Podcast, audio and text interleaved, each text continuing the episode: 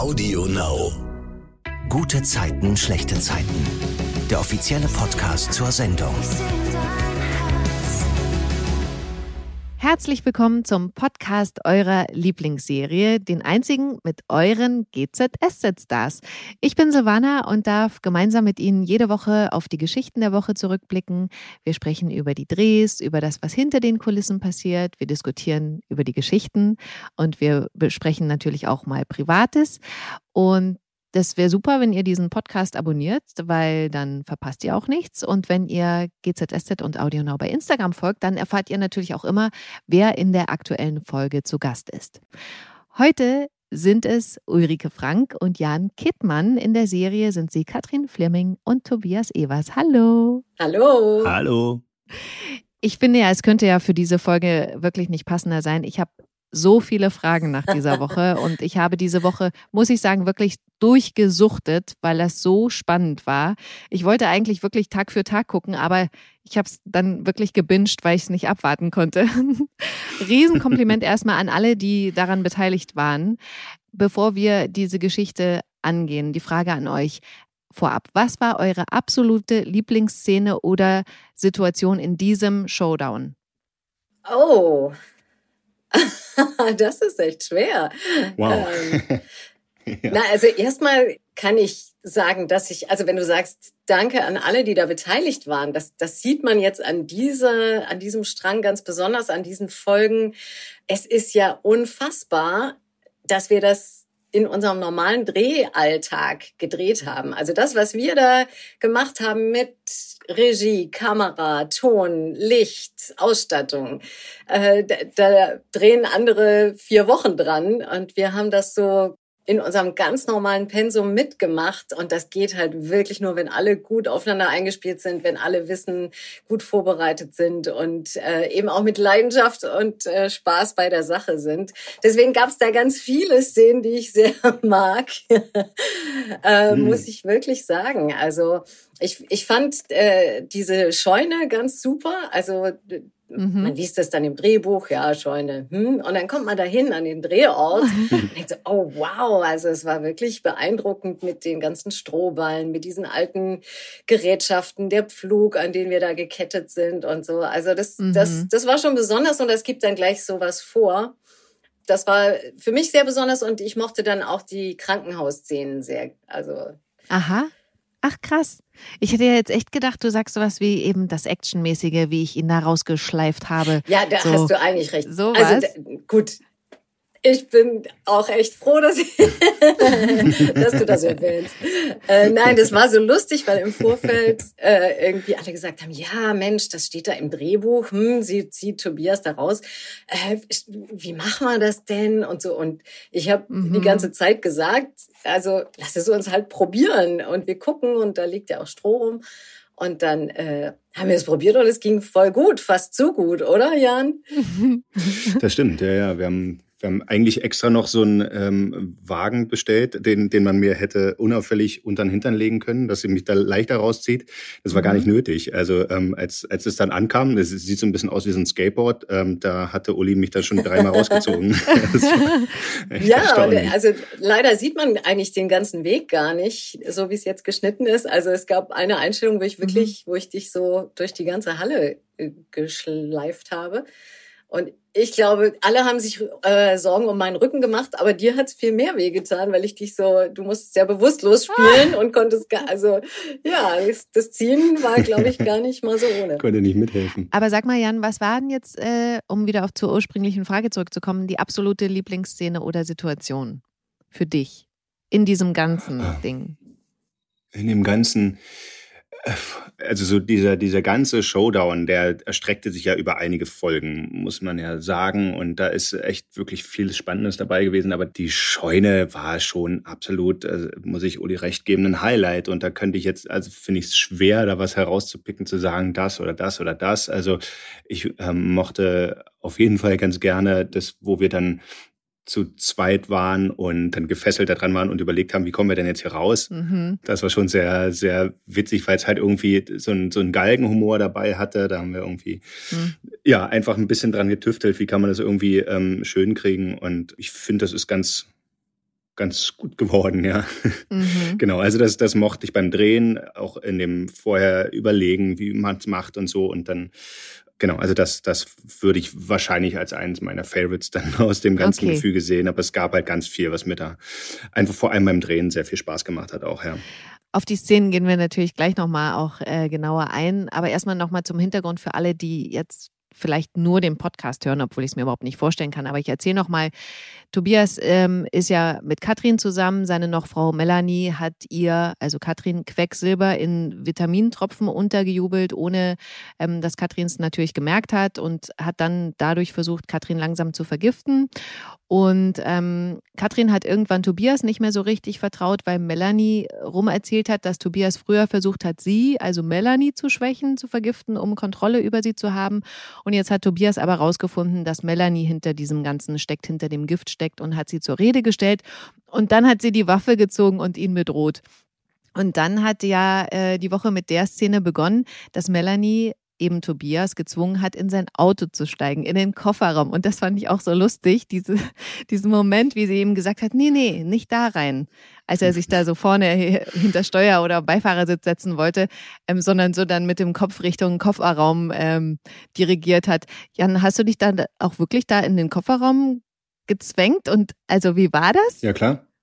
Ich, bis, auch bis zur Scheune sind wir so gefahren, klar. Also man muss ja, das ist. Äh nee. Nein, natürlich nicht. Aber ich bin, ich habe mich in den Kofferraum gelegt. Ja, es war auch. Ja. Ähm, ich bin äh, glücklicherweise nicht klaustrophobisch veranlagt. Okay. Ja, das war, war kein, kein Problem. Ich fand es eigentlich eher witzig und fühlt sich dann auch besser an, als wenn man nur so tut, als ob und so. Ne? Also ich glaube, man sieht gar nicht mehr so viel davon. Es ist ja hauptsächlich dann beim Ankommen äh, gab es es dann auch nochmal, dass ich rauskommen sollte und dann habe ich, da habe ich glaube am längsten mal gewartet, als es dann, äh, ja, als sie da draußen noch irgendwas eingerichtet haben. Ne? Ich lag da schon eine Weile im Kofferraum und dann dauerte es doch eine Weile, bis das bitte kam und so. Aber ansonsten ähm, fand ich das auch nicht schlimm. Okay, aber hast du das vorher schon mal gemacht? Also warst du schon mal vorher in einem Kofferraum drin? ich nicht. Aber manche, ich, ähm, vor allen Dingen also sorry, Klischee, aber Männer machen sowas ja mal. Ja, deswegen würde ich das nicht ausschließen, dass ich das, dass ich das gemacht habe.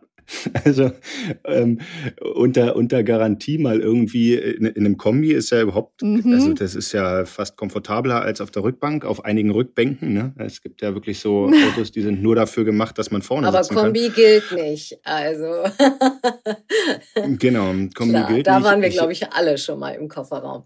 Ich, ich würde wetten, ja, ich habe das schon mal gemacht, aber ich kann mich nicht dran erinnern. Also ich habe das so, auch nicht geprobt. Dann vorher. auch noch so eine Situation, wo man sich dann nachher nicht mehr dran erinnern kann. Ach, nee, so, so dramatisch war es nicht. Nein, aber ich, ich weiß, also kein, kein einschlägiges Erlebnis. Okay.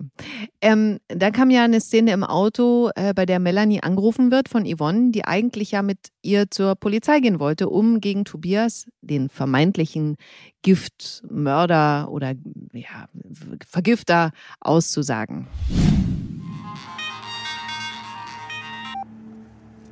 Hallo Yvonne. Melanie. Wo bist denn du? Es tut mir leid. Ja, nee, ist ja nicht schlimm. Hast du deine Aussage schon gemacht? Nein, ich kann nicht. Was meinst du? Ich kann nicht gegen Tobias aussagen. Moment, du hast extra deine Reha unterbrochen. Ich weiß, aber ich kann einfach nicht. Was ist los? Ist, ist Tobias bei dir? Nein. Okay. Ähm, also, warum kannst du keine Aussage machen? Weil ich Tobias immer noch liebe.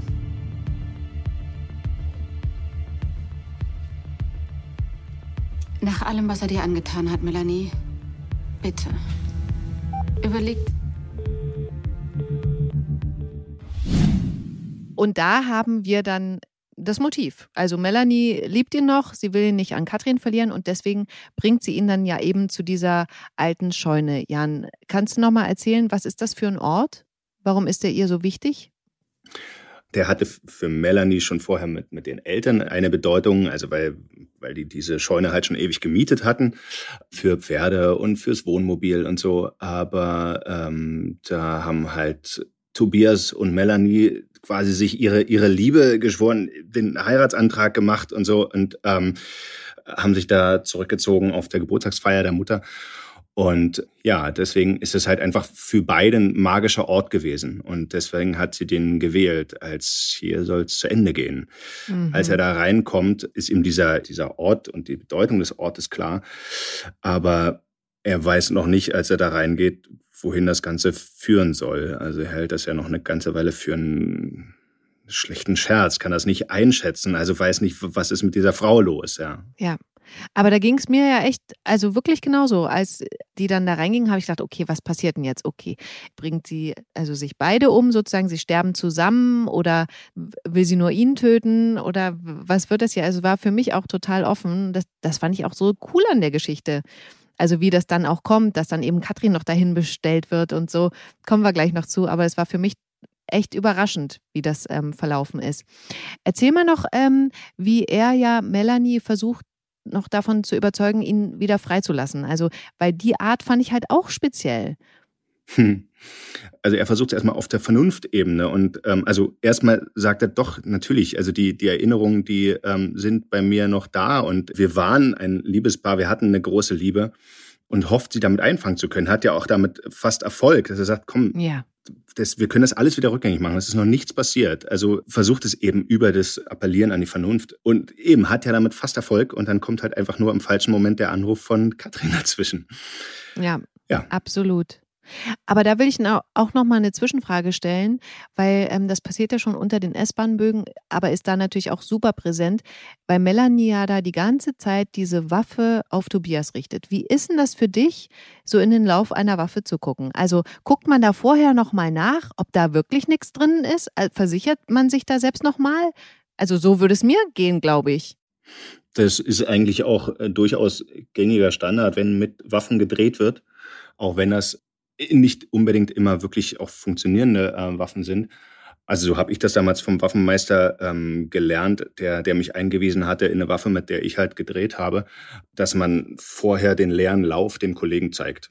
Ja, also mhm. das ähm, habe ich auch gesehen und wusste, okay, die, die Waffe ist, ist nicht geladen, es kann nichts passieren. Mhm. Weil die sind ja vorne nicht zugeschraubt oder so. Also in dem Fall, glaube ich, wäre das sogar, hätte das sogar funktioniert, wenn die geladen gewesen wären, mhm. dass die da hätte abdrücken Ja, ne, weil man hat es ja auch gesehen, dass vorne, ne, dass das, das offen ist sozusagen. Deswegen, ja. ich, boah, das ist wirklich was, was ich mir in den Folgen oft vorgestellt habe. Also dieses mulmige Gefühl, wenn du eben so nah vor so einer Waffe stehst. Egal, ob da was drin ist oder nicht. Oder? Ulrike nickt auf jeden Fall. naja, also ich habe als mhm. Katrin auch schon öfter hier mit Waffen hantiert und ja. irgendwann habe ich gesagt, ich möchte mal ausprobieren, wie das ist, wenn man schießt, weil ich, Ulrike, habe mhm. das einfach noch nie erlebt und damit ich irgendwie mhm. wirklich weiß, was das bedeutet, möchte ich es mal erleben. Und dann haben wir das auch gemacht. Das war ganz toll.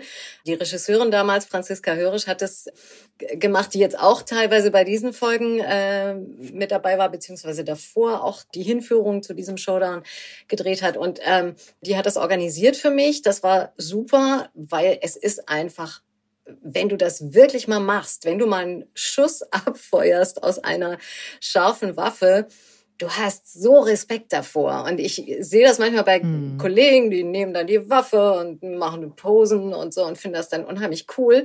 Aber ähm, ja, ist es halt nicht, ne? Also es ist halt wirklich, also gut, wenn es eine Attrappe ist, aber trotzdem, wenn man damit spielt, sollte man einfach auch dieses Gefühl dafür haben. Und ich war ganz froh, dass ich das mal erlebt habe. Und äh, seitdem bin ich tatsächlich auch, wenn eine Waffe am Set ist, super vorsichtig und sehr aufmerksam. Und ähm, ich weiß, dass du, Jan, an dem Tag mir auch nochmal gesagt hast, guck dir die Waffe nochmal an, dass die wirklich nicht geladen ist. Also du hast da auch nochmal aufgepasst. Und das, das ist schon ein besseres Gefühl, wenn man einfach selber sich davon überzeugt hat. Mhm. Du hast jetzt schon erwähnt, ähm, Katrin ruft ja bei Tobias an, deswegen klingelt das Telefon und dann ist Melanie aus dieser Situation heraus. Melanie geht ja dann eben bei Tobias auch ans Telefon. Ulrike, erzähl mal, was, was da dann passiert. Ja, das ist wirklich blödes Timing. Aber die Sorge bei Katrin ist eben so groß, ähm, dass sie denkt, sie muss jetzt mal irgendwie sich doch melden. Und der Zweifel ist eben bei ihr auch schon wieder ja. so groß. Also sie glaubt inzwischen eben nicht mehr, dass Tobias äh, ihr Quecksilber verabreicht hat, sondern sie merkt, das stimmt hinten und vorne nicht, die ganze Sache. Deswegen ruft sie überhaupt an. Und ja, dann äh, hört sie, wie Tobias Katrin ruft und einen ja. Schuss. Und dann ist ja auch klar, okay, da stimmt was überhaupt gar nicht. Also sie ist sich auch nicht hundertprozentig sicher, ist es ein Schuss, weil das kann man ja auch in dem Moment gar nicht richtig beurteilen, aber sie weiß, irgendwas ist da grundlegend falsch. Hm. Mhm. Und dann ist ja auch die Verbindung direkt weg, ne? Es ist ja auch. Genau, die, das bricht ab. Mhm. Katrin geht zu Joe, um sich mit ihm zu besprechen. Äh, der ist leider dann gerade nicht da. Und dann ruft Melanie sie wieder an. Und mhm. das ist dann schon spooky. Also so, okay, also sie nimmt ab, aber irgendwie hört sie erst nichts. Und dann, äh, Melanie, sind Sie das? Und dann stellt sich langsam in diesem Gespräch heraus, okay, es ist wirklich, wie Katrin befürchtet hat. Melanie hat Tobias in ihrer Gewalt. Sie fragt auch nach. Katrin fragt nach. War das ein Schuss? Okay, wo, was, wie, was ist hier los? Und äh, sie will mit Tobias sprechen, damit sie sicher sein kann, dass er am Leben ist. Sie, das kann sie auch er ruft ihr zu, komm nicht. Ja. Aber die Liebe ist zu groß, sie macht sich zu viele Sorgen. Und als Melanie dann sagt, äh, setz dich ins Auto und komm her, keine Polizei, sagt niemandem Bescheid, dann macht sie das auch und ist auf dem Weg zu dieser Scheune. Weil du es gerade sagst, das ist mir da nämlich auch aufgefallen, dass Melanie ja Katrin immer duzt, aber Katrin Melanie sieht's. Also dieses, ähm, diese Diskrepanz ist halt auch so spannend, ne? Wenn man mal nur darauf guckt, wie, wie Melanie sie also wirklich so respektlos ähm, behandelt, ne? Und äh, ja, daran kann man, glaube ich, versucht, die Distanz aufzubauen oder zu halten. Ja, Katrin bleibt eigentlich so da, wo sie waren, im, im, im echten Leben sozusagen. Und man sieht daran, dass Melanie schon in der anderen Welt ist, in ihrem Wahnsinn, äh, schon ja. so, so ein bisschen abgedriftet ist. Mhm.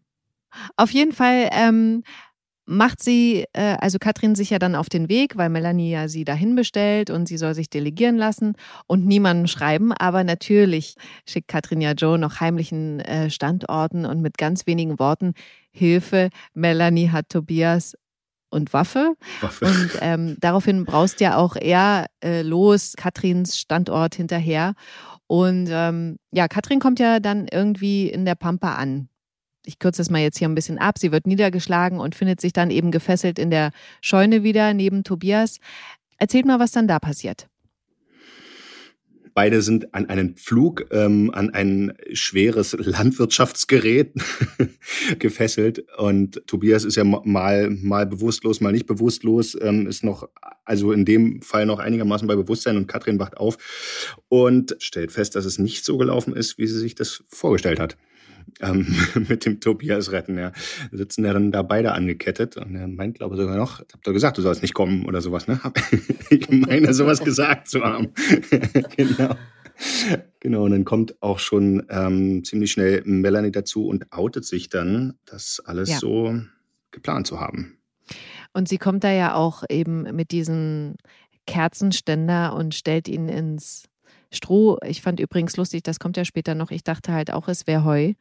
Ähm, da kommt ja dieser Wortwechsel. aber ich kenne den Unterschied nicht, aber ich habe zuerst gesagt, ah, Heu. Und dann, ähm, ja, okay.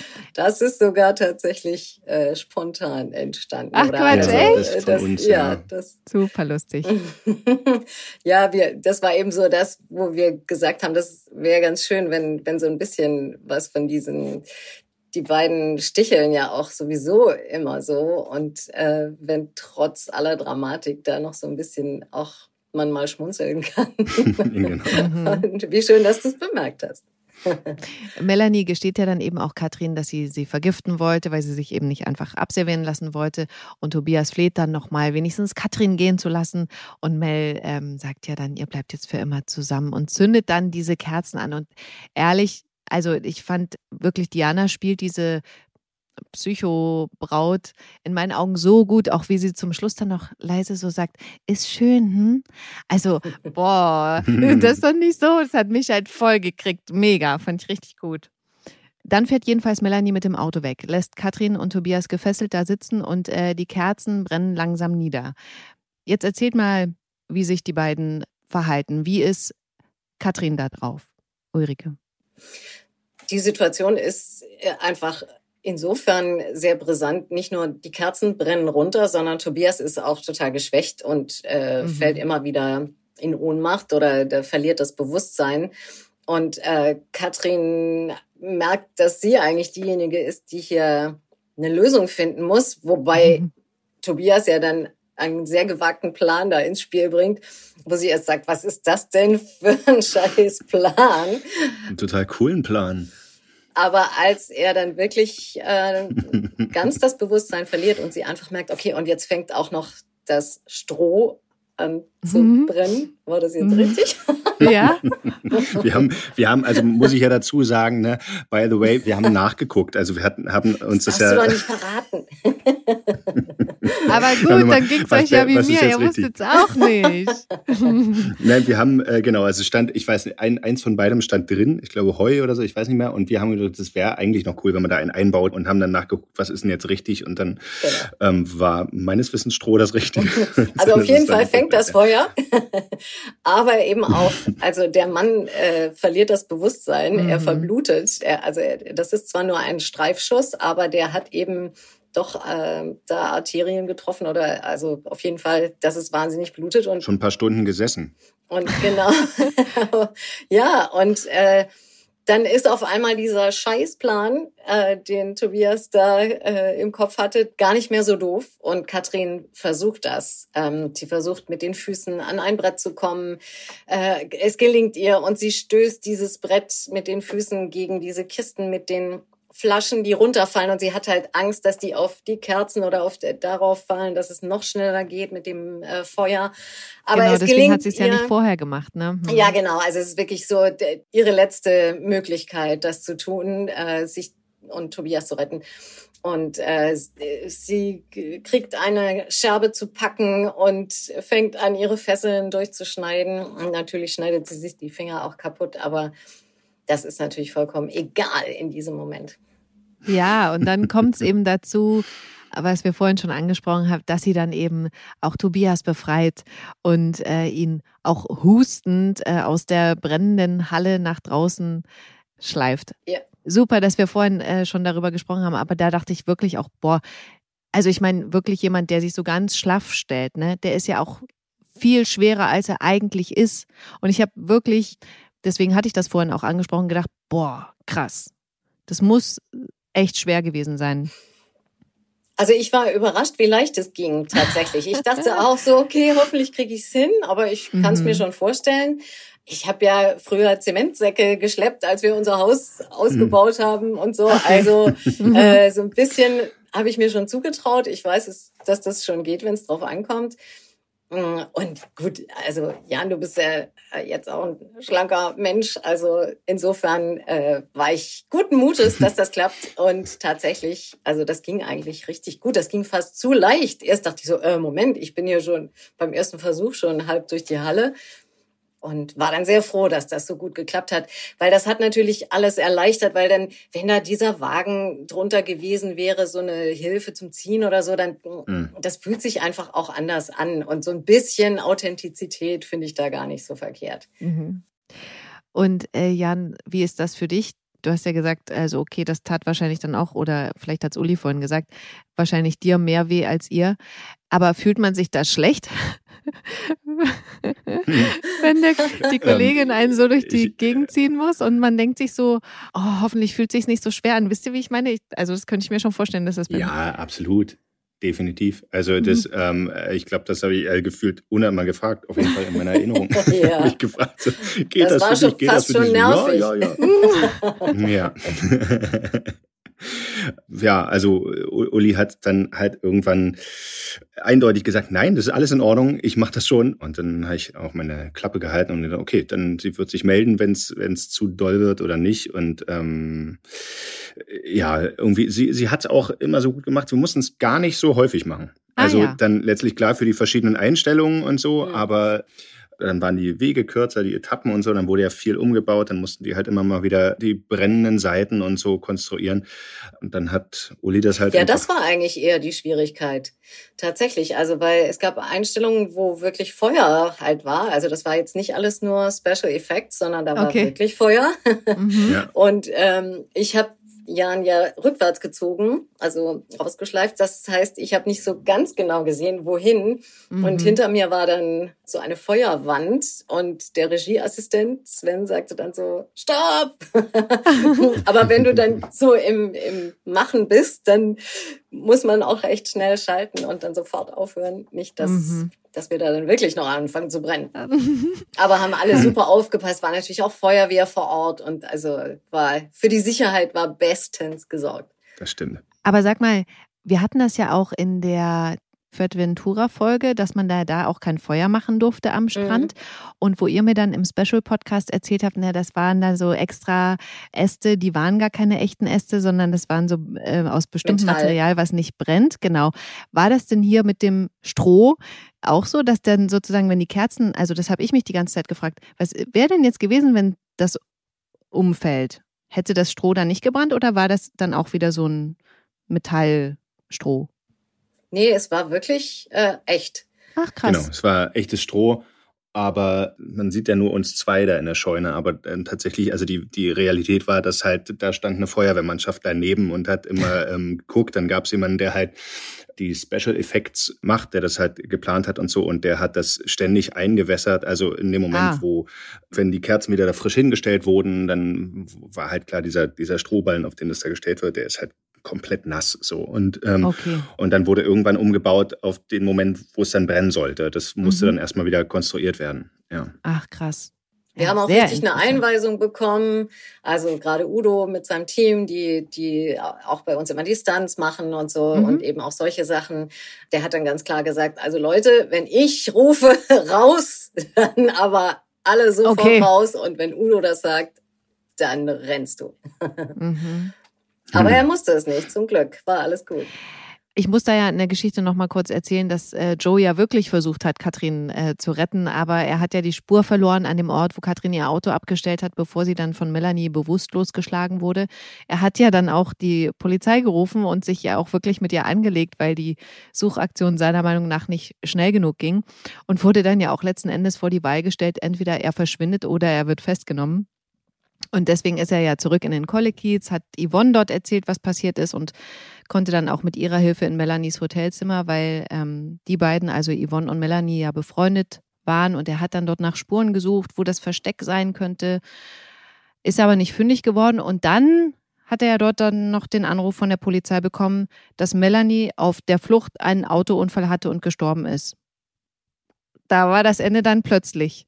Also Das fand ich krass, ne? Also wir haben ja als Zuschauer noch gesehen, wie sie plötzlich in einem Auto dieses Lied hört, was zufällig im Radio kommt, das Lied von Tobias und Melanie und da so emotional wird, dass sie dann eben einfach so weint. Ich glaube, das war ja auch gar keine Absicht, dass sie sich umgebracht hat irgendwie, sondern mhm. dass sie einfach so erschüttert war oder traurig oder wie auch immer, wie es gekommen ist, dass sie dann einfach die Kontrolle verloren hat über ihr Auto und dann, ja, verunglückt ist.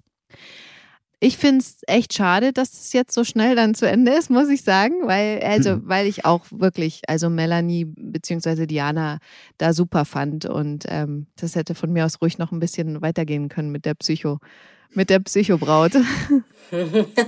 Absolut, ja. Also ich, ähm, ich habe ja auch immer noch die stille Hoffnung, dass die, dass die überlebt hat, ja. Ähm, Moment. Nein, also also ich ich als als als Schauspieler ja, ja. einfach, weil nee, die, ich fand die fand die Story gut. Ähm, Diana ist eine tolle Kollegin. Ich fand diese Dreiergeschichte, das also hat echt ähm, Spaß gemacht zu spielen. Ja. ja, ich fand das auch einfach dann schnell fast eine Spur zu schnell beendet. Ja. ja, aber manchmal ist das natürlich auch gut, wenn das so eine Dynamik kriegt. Also äh, so gar ja. ich auch mit Jana gedreht habe. Mm, aber für die Geschichte war es natürlich schon klasse, dass das dann auch wirklich, das ist ja wie so ein Sog. Und wenn, wenn über eine lange ja. Zeit sowas so vorbereitet wird und man denkt immer, okay, und dann merkt man, ah, da stimmt was nicht, was ist eigentlich mit diesem Tobias? Mhm. Äh, hat er seine Frau damals umgebracht? Nein, dann taucht sie auf und dann, ah, das geht immer so weiter. Und es sind so viele Fragezeichen. Und dann finde ich also das hat schon auch eine ganz tolle Kraft, wenn sich dann auf einmal so alles löst und das Puzzle mhm. plötzlich äh, ein Bild ergibt und man kapiert, ah, okay, so ist es und bam, bam, bam, bam, bam, zack. Mhm. Also ich mag das, diese verschiedenen Tempi bei uns. Also ich weiß, dass ja auch die Autoren, die Produzentinnen da immer drauf achten und, und versuchen, das so zu machen, dass eben nicht jede Geschichte dasselbe Tempo hat und dann, ah, ist sie zu Ende, mhm. fängt die nächste an, sondern eben eine ist gerade am Höhepunkt und da geht's gerade ganz schnell, Knalle auf Fall, was passiert, die andere ist erst so im Entstehen. Und dadurch gibt es insgesamt so ein, so ein schönes Gefüge. Und das ist in diesen Folgen auch wieder so toll zu sehen. Ich finde das, als ich es gelesen habe, dachte ich, oh, wir haben hier das Superdrama und parallel dazu gibt's eine Party auf dem Kiez. Ja. Und ich dachte, äh, passt das zusammen? Und es passt so super zusammen. Mhm. Also ich habe das auch schon äh, Boris Kaidis, dem Regisseur und den Kameraleuten, auch im Außendreh, also Holger und Lorenz gesagt, ich finde, es ist richtig toll, weil das beides so starke Bilder sind, die sie da inszeniert haben. Das ist so toll, das gegeneinander geschnitten und das tut dem Ganzen auch wieder gut. Mhm. Und wisst ihr was, auch weil ich es ja gerade gesagt habe, das ist ja auch so mit einem Unfall, also wenn sowas passiert, es passiert ja auch plötzlich, ne? Also das ist ja wirklich auch was, was mhm. Knallauffall ähm, passiert, genauso wie eben gleichzeitig, wenn woanders was Schlimmes passiert, woanders Partys gefeiert werden. Also das ist ja auch was, was ja. so stattfindet. Ne? Aber da will ich euch mal nochmal sagen, weil ich habe das in der letzten Podcast-Folge gesagt, ich habe wirklich bis zu dem Moment, als Tobias mit dem Anwalt im Auto telefoniert und der Anwalt oder die Anwältin fragt, ähm, gibt es jemanden, der ihnen schaden könnte? Und er ja dann Melanie in den S-Bahn-Bögen auflauert und sie ihn dann bedroht, habe ich nicht gecheckt, dass es Melanie ist. Also ich dachte die ganze Zeit, dass es Tobias ist. Also ich habe mich da so ähm, drauf eingeschossen irgendwie. Das wirklich, das war für mich so ein totaler Aha-Effekt und äh, überraschend. Also ich glaube, andere Fans haben das bestimmt schon eher kommen sehen, aber ich glaube trotzdem, dass es einigen so geht wie mir. Ich hoffe, ich hoffe sehr, dass es äh, einigen so geht. So war auch der Plan, glaube ich, von den Autoren, ähm, dass gesagt wurde, nee, es soll ruhig, sollen ruhig erstmal alle auf die falsche Pferde geführt werden, so ja. Und ähm, wenn das gelungen ist, ist doch toll. Bis zum Schluss. Also ich fand es richtig gut. Jetzt sind wir bei dieser ähm, Krankenhausszene. Das fand ich auch total schön. Ne? Also Katrin macht sich da ja erstmal Riesensorgen. Tobias ist im Krankenhaus. Sie hat ja auch eben die Verletzung an der Hand. Ulrike, vielleicht kannst du da nochmal erzählen, warum macht sie sich so große Sorgen? Katrin weiß einfach nicht, wie schlimm es um Tobias steht und ob er das überleben wird. Und sie hat einen kleinen Déjà-vu. Also Katrin hat jetzt nicht so oft in ihrem Leben eine wahre Liebe gefunden und sie hat schon Bommel verloren. Und ähm, jetzt hat sie einfach wahnsinnige Angst, dass jetzt, wo sie eigentlich diesen Mann gefunden hat, den sie so liebt, dass sie den jetzt auch verlieren wird. Und das, das wäre für sie, glaube ich, einfach unvorstellbar schrecklich, weil sie sich sowieso sehr schwer tut, sich auf jemanden einzulassen und Vertrauen zu haben. Und natürlich hat sie auch Schuldgefühle, weil sie mhm. hat ihm ja dann am Ende auch nicht geglaubt und selber gedacht, er hat sie vergiftet, was dann vielleicht auch überhaupt dazu geführt hat, dass das so dramatische Ausmaße angenommen ja. hat. Und natürlich spielt das da auch das schlechte Gewissen noch mit rein. Und das würde sie sich ewig vorwerfen, äh, wenn sie da mit schuld wäre an Tobias Tod. Und ja, einfach eine Riesenangst. Aber die OP äh, äh, verläuft ja ganz gut und dann fand ich auch ganz toll, wirklich, also dieses Körperliche, ne? Also, was ich richtig toll fand, ist, das kommt dann ganz zum Schluss erst, wie Katrin sich so an ihn rankuschelt, so in das Bett so reingeht und ähm, das fand ich total schön. Also wirklich, das ist so mein, mein Highlight, mal abgesehen von der, von raus, vom Rausschleifen aus der Scheune, aber das fand, es hat mich total berührt. Fand ich ganz Sehr schön, toll. ja. Ich mochte die auch sehr gerne. Und weißt du, was ich mich noch gefragt habe, weil Jan gerade so guckt, es gibt ja auch so eine Szene, da streichelt sie ihm so über die Haare, so einen Moment. Da habe ich so, oder, oder übers Gesicht, ich weiß gar nicht mehr genau, aber da weiß ich, mhm. da hatte ich so einen kurzen Impuls, wo ich dachte, boah, das würde mich jetzt kitzeln, da würde ich jetzt lachen. Sowas hattest du nicht, Jan. Ähm, naja, das Gute ist, ich, ich war ja nicht wirklich bewusstlos. Also wäre das so gewesen, ich hätte, ich hätte mich ja beschweren können. Aber nein, das war nicht so. Also ich, ähm, ich bin auch, glaube ich, nicht so leicht äh, zu kitzeln. Okay. Ähm, äh, und in dem Fall an der Stelle nicht, genau. Mhm. Aber ähm, was ja, was man vielleicht noch dazu sagen kann, ähm, wir waren ja für für diesen ganzen Showdown waren wir ja fast eine ganze Woche in Quarantäne. Ach, Der Scheunendreh, das waren zwei Drehtage insgesamt. Und, und das war jetzt mal ein Fall von, ähm, wir sind nicht in Quarantäne gegangen, um, äh, wie es dann mal in der Zeitung stand, um zu knutschen. Mhm. ähm, also äh, dann im, in, den, in den Szenen.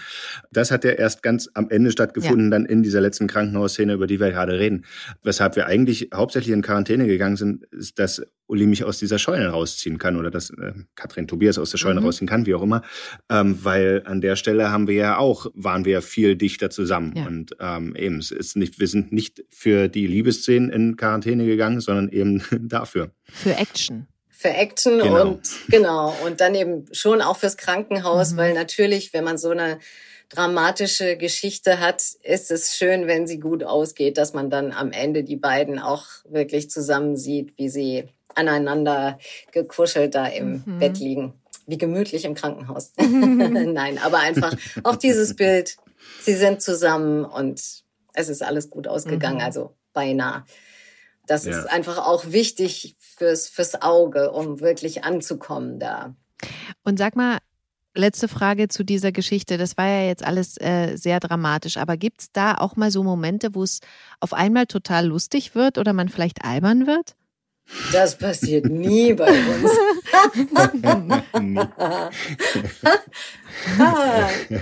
ja, wir haben sehr viel gelacht. Absolut. Ja. Absolut. Das waren, das waren äh, lange Tage. Irgendwie hat nie irgendjemand gemeckert oder so, dass mhm. es jetzt äh, zu lange war, weil es einfach wirklich, es waren total schöne Drehtage. Wir hatten echt viel Spaß, ähm, sowohl äh, Schauspieler als auch ähm, Team. Es war eine tolle Zeit, ja. Und ähm, wir haben eine Sache, die ist ich weiß gar nicht, ob man das sagen darf, aber ähm, haben Uli und ich schon drüber geredet. Es gab nämlich eigentlich noch eine, die Szene im Krankenhaus, diese, diese Abschlussszene, wo sie sich daran kuschelt. Da gab es eigentlich noch ein anderes Ende. Das ist aber irgendwie gar nicht mit reingekommen. Keine Ahnung, manchmal aus irgendwelchen Gründen fliegen manchmal Sachen raus. Und die ist eigentlich durch einen Zufall entstanden, weil diese, diese ähm, Apparate, an die man angeschlossen sind, die halt die äh, Sättigung und den Puls messen, also das, was ich da an dem Zeigefinger hatte, wenn das abgeht, dann fängt die Maschine an zu piepen. Und das ist in der Probe passiert, da haben wir halt irgendwie privat lachen müssen und dann haben wir es, ähm, dann haben wir es tatsächlich in die Szene mit reingenommen. Mhm. Und so hat die Szene eigentlich beim Drehen geendet. Es ist dann äh, leider im Schnitt rausgefallen, aber ähm, das äh, so kann halt eben auch aus einem aus einer privaten Situation, die halt dann irgendwie, wo halt die Schauspieler in dem Moment eigentlich bei der Probe privat lachen müssen, dann auch äh, die, eine ja lebendiger Ausgang einer Szene werden oder so. Ja, ja und also das Lustige zum Beispiel auch diese Szene. Katrin denkt, äh, Tobias hat sie wirklich vergiftet. Sie geht in ihr Büro und bricht da an der Tür zusammen, sinkt so an der Tür runter mhm. und dann war die Tür nicht richtig zu. Und ich fiel oh auf und ich fiel so in meinen Rücken und solche Sachen. Und das da musste ich auch so lachen, obwohl ich eigentlich gerade am mhm. Zusammenbrechen war, aber sowas passiert schon auch immer wieder. Und Jan und ich, wir kennen uns einfach auch inzwischen ganz gut. Und man weiß dann schon, so beim anderen, ah, okay, das war jetzt irgendwie, hat ihm nicht so gut gefallen oder umgekehrt, ah, dann nervt sie sich jetzt, dass sie da sich versprochen hat oder so. Und dann oftmals kann man das dann gut auffangen und das ist dann gut, dass man die gute Laune nicht verliert. Aber zu der hm. Szene, äh, von der du gerade erzählt hast, Jan, oder der mit der Tür, da gibt es ja jetzt immer wieder mal bei RTL.de auch ähm, Ausschnitte, Szenen, die eben rausgeflogen sind oder eben die Outtakes. Also möglicherweise gibt es da dann nochmal die Chance, das zu sehen. Da freue ich mich immer total drauf, wenn sowas ähm, gezeigt wird. Hm, ja. Also da besteht noch ich Hoffnung. auch.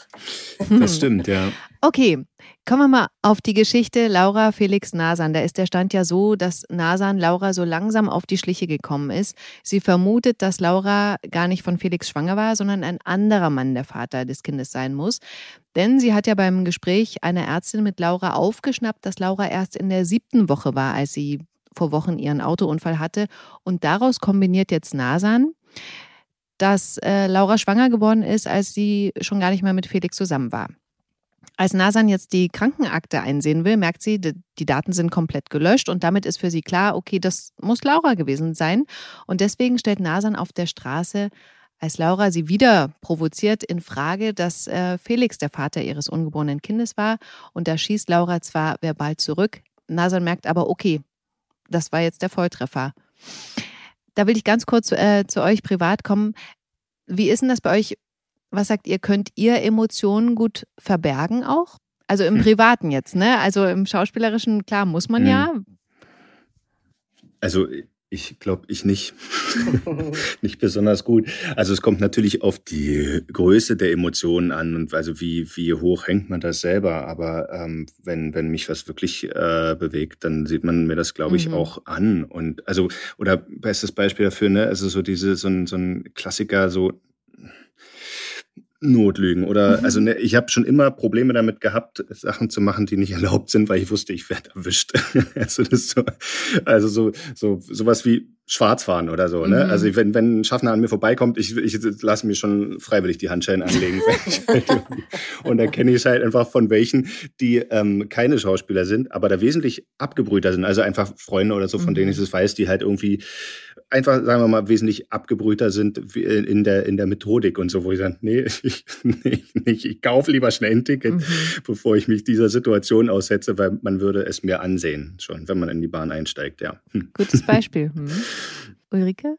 Ich glaube, man kriegt bei mir auch sehr mit, dass mich irgendwie was bewegt. Mhm. Ähm, was das jetzt genau für Gefühle sind und warum, okay, das, das lässt sich vielleicht nicht immer so genau sagen, aber mh, hm, ja, ich kann das auch. Ich kann echt schlecht lügen. äh, Finde ich aber auch ganz gut, ja. muss ich sagen. Mhm. Also passt auch zu mir. Okay. Ich habe hab immer versucht, mir das so äh, zu erklären, ne? weil immer alle sagen so, hä, aber du bist doch Schauspieler, du musst es können. Mhm. Nee, das ist ähm, eine andere Sache. Also beim Job, da ist die Vereinbarung klar. Derjenige, der mir dabei zuguckt, der weiß, dass ich lüge und deswegen ist es nicht, also das ist ja dann nicht ernst. Ne? Also dann kann ich halt auch alles machen. Kann, also, ne, aber, aber wenn es halt ernst ist, also wirklich eine mhm. echte Lüge, dann, ähm, dann funktioniert das halt nicht. Gehen wir mal zur Geschichte zurück. Äh, wir Zuschauer sehen ja dann, wie Laura beim Weggehen innerlich zusammenbricht und weint, weil sie jetzt eben aufgeflogen ist. Aber sie gibt nicht auf und dreht den Spieß wieder um, kommt Nasan zuvor und spricht Felix auf der Straße an, erzählt ihm, was Nasan ihr vorwirft und tut jetzt natürlich wieder auf Opfer. Felix ruft daraufhin Nasan an.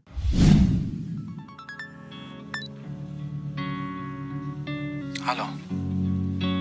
Laura hat mir von eurem Gespräch erzählt. Du unterstellst ihr, dass sie mir ein fremdes Kind anhängt? Dr. Römer ist sich sicher, dass Laura nach ihrem Autounfall in der siebten Schwangerschaftswoche war. Das wären sechs Wochen weniger, als sie behauptet hat. Und wenn du nicht noch mal mit ihr geschlafen hast, als wir schon zusammen waren? Natürlich nicht. Ja, dann gibt es nur eine Schlussfolgerung. Laura lügt.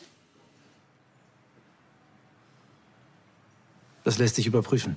Es gibt eine Akte. Ja, aber leider keine Daten mehr zur Schwangerschaft. Die wurden alle gelöscht. Im Moment mal, sagst du, sagst du jetzt auch noch, dass Laura klinikinterne Daten löscht? Ich stelle nur fest, dass der Verlauf der Schwangerschaft sich nicht mehr überprüfen lässt. Ich war beim Ultraschall dabei. Das Kind war älter als sieben Wochen. Ja, ich. Ich vermute, dass Lauras Gynäkologin ihr geholfen hat. Vielleicht mit einem Ultraschallvideo einer anderen Patientin. Das ist absurd. Laura trauert um unser Baby. Ich sag ja nicht, dass sie nicht schwanger war, nur dass das Kind gezeugt worden ist, als ihr schon längst nicht mehr zusammen wart. Es gab eine Zeit, da hast du selbst daran gezweifelt, dass du der Vater bist. Laura will dich um jeden Preis zurück. Und was wäre da ein besseres Druckmittel als ein Kind? Du verrennst dich. Lass bitte Laura in Ruhe. Und so entfernen sich äh, Felix und Nasan immer weiter voneinander. Sie sagt ihm im Krankenhausflur dann auch, dass sie sich einen kollegialen Umgang wünscht.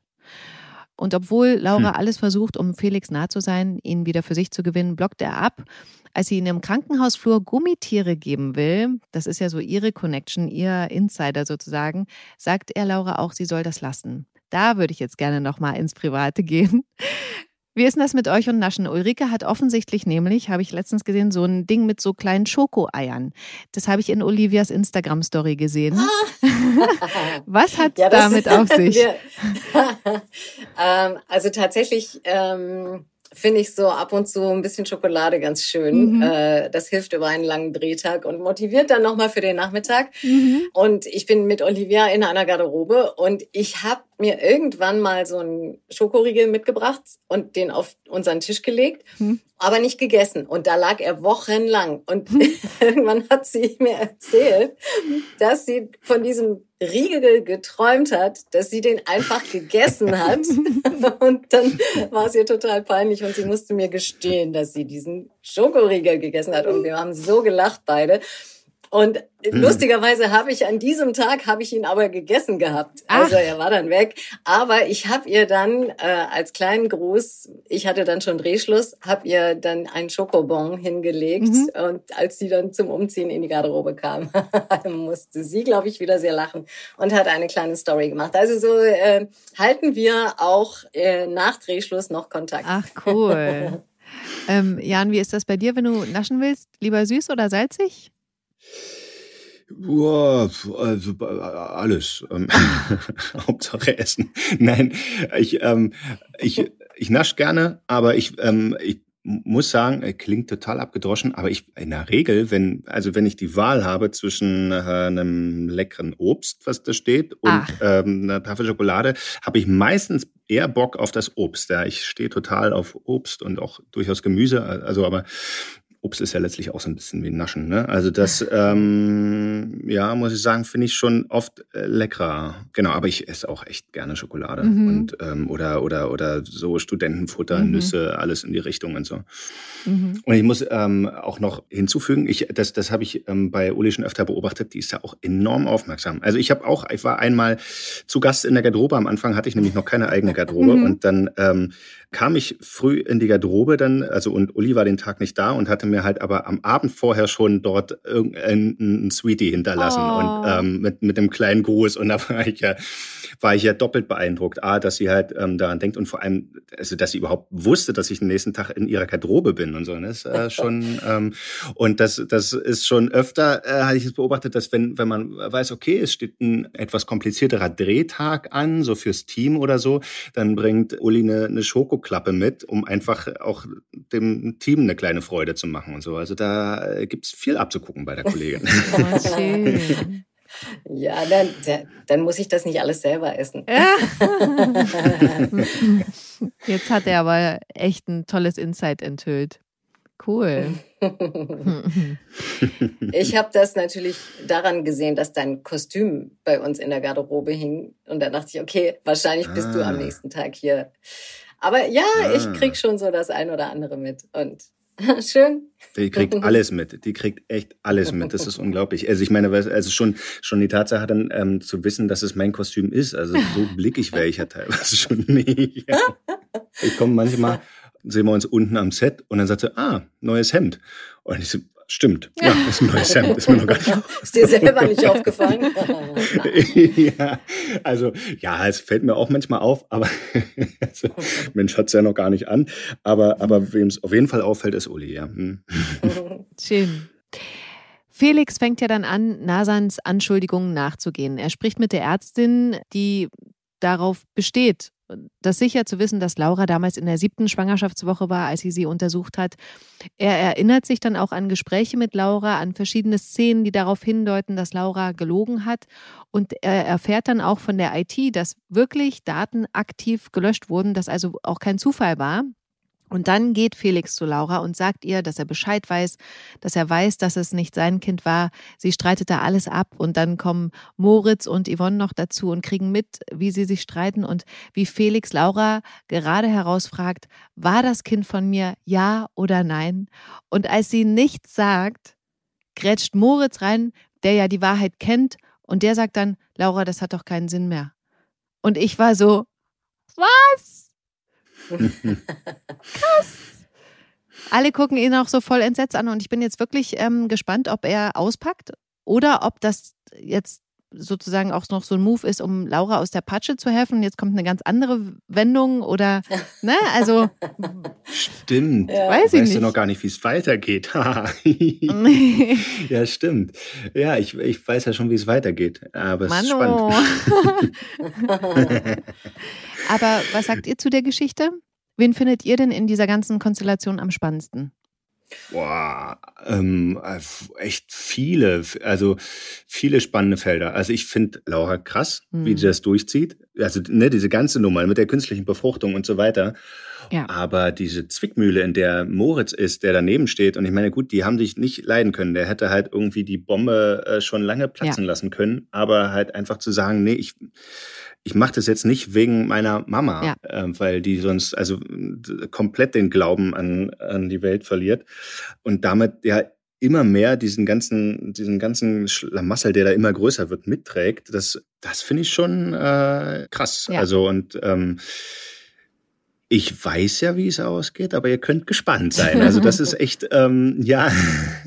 Ja, die Konstellation ist wirklich Wahnsinn. Also ich finde auch, weil äh, Felix ist ja auch so eine Figur, der ganz extrem fies war, muss man sagen. Jetzt auf einmal scheinbar oder wirklich das Gute möchte für Nasan, auch Laura. Ich meine, die wünscht sich einfach dieses Kind so sehr. Und da Mhm. ist ja auch nicht nur alles böse, sondern dahinter steckt ja dieser, das ist eigentlich eher tragisch als böse bei ihr. Mhm. Also man, man möchte sie die ganze Zeit in den Arm nehmen und sagen, Ja. mach das nicht. Krieg einfach das Kind, von wem es auch immer ist, Mhm. und benutze das nicht. Und das, ja, das, man merkt es ja auch immer wieder, dass es sie total quält und irgendwie alles nicht zusammenpasst. Und insofern, ja, absolut, Jan hat recht, das, das spitzt sich noch weiter zu und äh, ist wirklich auch so, auch wieder so ein bisschen Psychodrama. Also, und ja, alle leiden. Und in Nasan finde ich da auch wahnsinnig spannend eigentlich in dieser Ja. Konstellation. Also auch so eine Frage, traut sie ihm, wem traut sie? Äh, ja, Mhm. also die tut mir auch manchmal sehr leid. Absolut. Kurz noch finale Geschichte, da schließt sich jetzt der Kreis. Nina will ja mit Leon in den Urlaub. Nina ist sich auch sicher, dass sie diesen Urlaub genehmigt bekommt, weil sie offensichtlich auch schon lange keinen mehr hatte. Ulrike, was passiert dann aber bei W&L im Büro? Wie reagiert Katrin auf diese Urlaubsanfrage? Grundsätzlich hätte sie, glaube ich, nichts dagegen, aber sie ist einfach selber noch nicht fit. Katrin hat das zwar alles überstanden, aber diese Quecksilberausleitung, äh, Entgiftung dauert doch eine ganze Weile. Das geht nicht mal so in zwei Wochen, sondern das dauert Monate.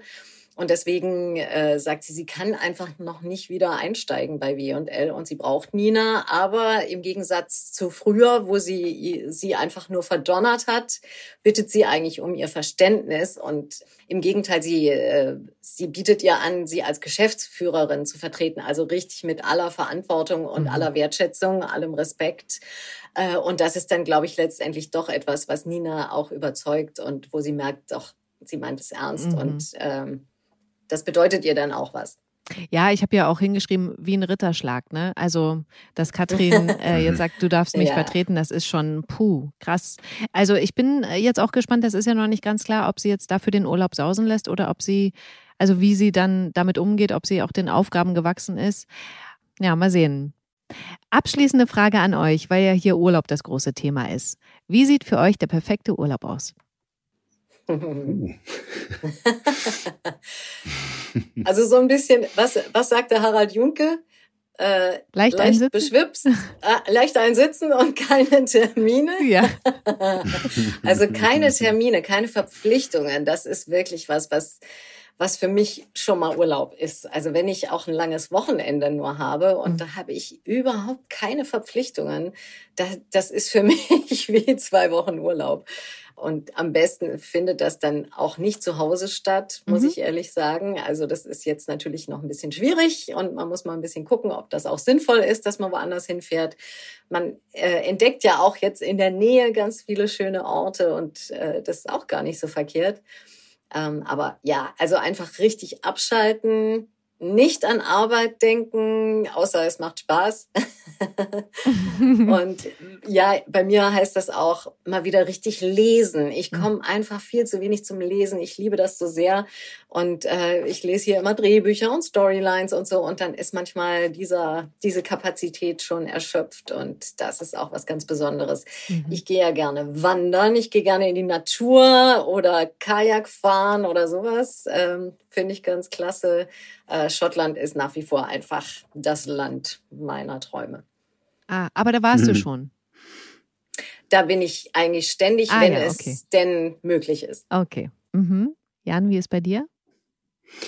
Ja, also ich äh, stimme da auf jeden Fall zu, dass ähm, keine, keine Termine haben. Weil irgendwie äh, schafft man es ja dann im Urlaub trotzdem dann mit denen treffen und mit denen treffen sind es ja doch wieder Termine.